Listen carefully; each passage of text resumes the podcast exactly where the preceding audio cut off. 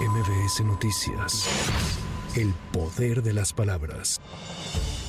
A través de redes sociales, el presidente Andrés Manuel López Obrador pidió a la población de los límites entre Nayarit y Jalisco, en especial Bahía de Banderas, Puerto Vallarta y Tomatlán, que tomen precauciones debido a que el huracán Lidia se intensificó a categoría 4 y tocó tierra en la localidad de Las Peñitas, en Cabo Corrientes, Jalisco. Asimismo, informó que ya se activó el Plan Marina y el Plan DN13, por lo que elementos de las Fuerzas Armadas y de Protección Civil implementan acciones para fortalecer la atención a los afectados.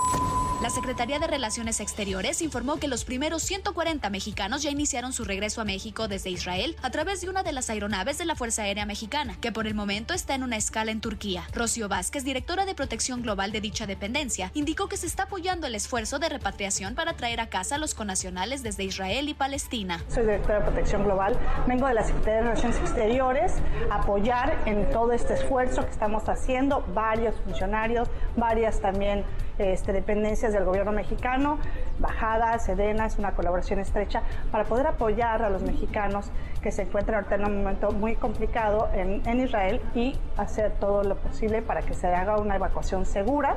Es el primer vuelo, van a salir 140 mexicanos, tenemos otro en camino y vamos a seguir apoyando. Además, indicó que se espera un número similar de mexicanos en la segunda aeronave de la Fuerza Aérea Mexicana. Mediante una carta, corresponsales de Notimex que fueron despedidos en 2019 demandaron al gobierno de México que los incluyan en el proceso de liquidación de la agencia de noticias, tal como sucede con los integrantes del sindicato. El grupo de periodistas denunció que su despido se llevó a cabo de manera injustificada, sin recibir ningún tipo de liquidación o indemnización después de trabajar entre 8 y 35 años. Pues se ha comprobado en el proceso de que nosotros recibíamos órdenes directamente de México, cumplíamos órdenes de trabajo todos los días diseñadas especialmente para nosotros desde México y había una relación laboral realmente. Y prueba de esto es que ya, ya se falló en favor de este corresponsal eh, de Caracas. Nosotros éramos exactamente igual que él y ya este tribunal ha fallado de que, de que este compañero pues eh, tuvo un laudo favorable.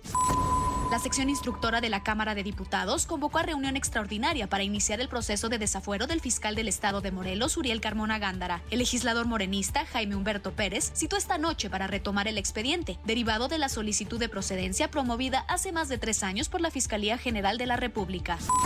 Para MBS Noticias, Tamara Moreno. MBS Noticias. El poder de las palabras.